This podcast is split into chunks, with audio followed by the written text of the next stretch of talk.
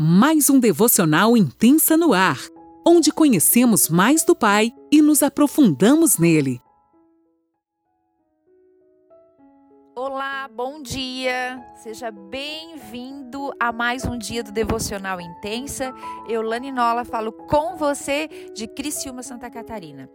Se você está aqui pela primeira vez, não deixe de ir lá no nosso YouTube, se inscrever, acione o sininho, dê o seu like, envie essa mensagem, abençoe as pessoas. Nós estamos estudando Gálatas e hoje nós vamos estudar capítulo 3, do versículo 6 ao 14, dando continuidade a esse estudo tão lindo. Eu tenho aprendido tanta coisa, gente, tenho apanhado tanto e você que está aí comigo desde o início, eu creio também que está. Mande para nós seus testemunhos, que eu creio que também possamos assim abençoar e edificar as pessoas que estão nos ouvindo. Vamos lá então, eu vou estar tá lendo na NAA. Pegue sua caneta, seu caderno, sua Bíblia e bora lá. Vamos aqui. É o caso de Abraão que creu em Deus, e isso lhe foi atribuído para a justiça. Saibam, portanto, que os que têm fé e que são filhos de Abraão?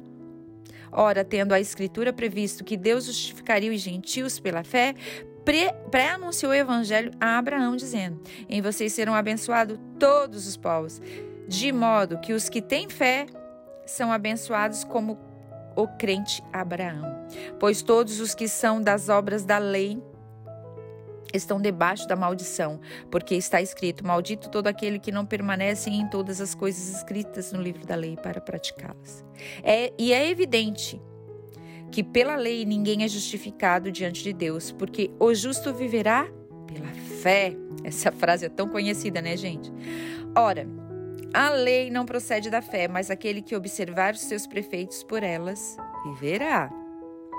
Cristo nos resgatou da maldição da lei, fazendo-se ele próprio maldição em nosso lugar, porque está escrito: Maldito todo aquele que for pendurado em madeiro. Para que a bênção de Abraão chegasse aos gentios em Cristo Jesus, a fim de que recebêssemos pela fé o Espírito prometido. Gente, vou até ler de novo isso aqui. Maldito todo aquele que for pendurado no madeiro, para que a bênção de Abraão chegasse aos gentios em Cristo Jesus, a fim de que recebêssemos, pela fé o Espírito prometido. Gente, Jesus morreu naquela cruz para justificar eu e você. Nós somos esses gentios. Uau! Você quer privilégio maior que esse? Reflita nesta manhã. Muito forte isso, Pai. Aleluia. Nós vamos dar início aqui a esses versículos, dando continuidade aos anteriores, né, gente? É um, um aprendizado.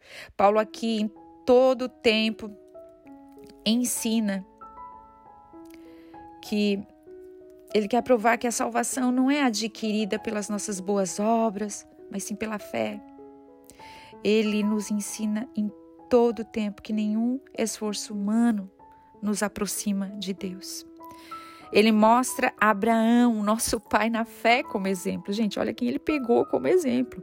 Sua vida, sua trajetória nessa terra está firmada totalmente em sua fé, em Deus, nunca em suas boas obras.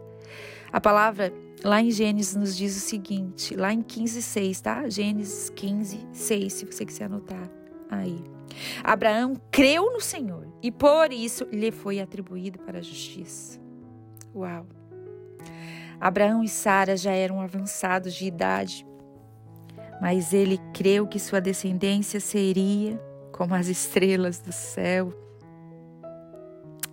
Gente, olha só. Eu sei que você já ouviu isso tantas vezes, mas recapitule isso entrando na história nesta manhã. Abraão e Sara idosos. E nenhum momento Abraão duvidou, ele creu na sua descendência. Ele creu que pela graça o Senhor lhe daria um filho, que as, ele seria, a descendência dele seria como uma multidão. Ele foi considerado amigo de Deus. Tem título maior que esse? E em todo o tempo, a fé de Abraão é citada por Paulo para que possamos visualizar que as nossas obras não nos salva, mas sim a nossa fé vivida na graça de Jesus Cristo por nós. Por conta de sua fé firme em Deus, o nosso Pai na fé suportou até mesmo o quase sacrifício. Ele foi, ele sacrificou seu filho, ele levou seu filho Isaac para ser sacrificado. Mas ele creu que Deus proveria e assim proveu. Gente, eu fico aqui imaginando ele subindo o morro. E quando Isaac perguntou onde é que está o cordeiro, e ele deu uma resposta para o filho. Ah, gente, isso é muito forte. Deus proverá, meu filho. O que você diria para o seu filho? O que eu diria para o meu filho? O Pai, nesta manhã, quer fortalecer a nossa fé, olhando para a fé de, de, Abraão. A gente ouve tanto a fé de Abraão, gente. A gente ouve tanto. Mas nós precisamos viver esta fé. Precisamos ser imitadores dele. Ele é amigo de Deus. Olhe para Abraão, olhe para essa fé deste homem. Ele era homem como eu e você, humano. Ele estava sujeito a erros e às vezes a gente bota a culpa no nosso erro, duvida das coisas de Deus. Não duvide. O Senhor é aquele que provê todas as coisas. Eu não estou dizendo que os seus dias vão ser só de paz. Não, nós temos guerras, mas Ele está conosco em todo o tempo. Você acha que na hora que Abraão estava ali levando seu filho para o sacrifício, ele não estava vencendo uma guerra interior? Ele não estava ali lutando? Mas ele permaneceu firme na fé e o Senhor proveu. E nesta manhã o Senhor te diz: Eu estou provendo, meu filho. Eu estou provendo, minha filha. Confie. Confie, eu mandei o meu filho lá naquela cruz para morrer por você, para que você fosse justificado. Creia em mim. Uau! Essa fé de Abraão nos inspira. Ele nos ensina que não é necessário que a gente faça nada para que o Senhor nos ame mais. Abraão teria visto com clareza a vinda do Redentor e a obra que o Pai lhe designou. É muito mais importante a gente observar que Paulo, aqui em Gálatas, une a promessa que foi dada a Abraão com Cristo a sua, e sua obra redentora. Olhem só a conexão que isso tem. Abraão aqui nos ensina algo, uma lição muito forte, essa conexão ele é, aqui Paulo nos mostra que a promessa que foi dada a Abraão está unida com a obra redentora de Cristo naquela cruz.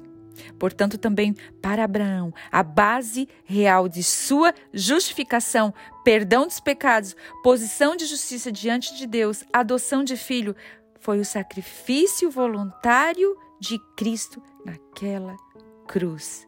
Para ele também a fé foi a mão que se estende e toma a promessa de Deus. Estenda sua mão nesta manhã, estenda sua mão e abrace a promessa de Deus para sua vida. Não importando quão imperfeitamente você é ou não é compreendido, ou quanto você compreende ou não, essa justificação não importa. Abrace pela fé. Abrace pela fé. Entenda uma coisa. A promessa que foi dada a Abraão se une à obra redentora de Cristo na cruz. Assim como para nós hoje, gente.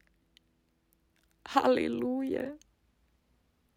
O Senhor nos enviou o seu Filho para que a gente fosse unido a Ele a partir da sua morte na cruz. Ele deu seu próprio filho para que eu e você fôssemos salvos naquela cruz. Ele pagou pelo meu e pelos seus pecados. E para concluir, Paulo, né, fala: já que vocês são judeus, olhem para Abraão e sigam esse exemplo de fé. Uau! Não sejam hipócritas. Paulo deixa claro: vocês, judeus que se dizem filhos de Abraão, percebam que Abraão foi aceito por Deus não pelos seus atos de justiça própria, mas por sua fé no único Deus. É assim como nós hoje.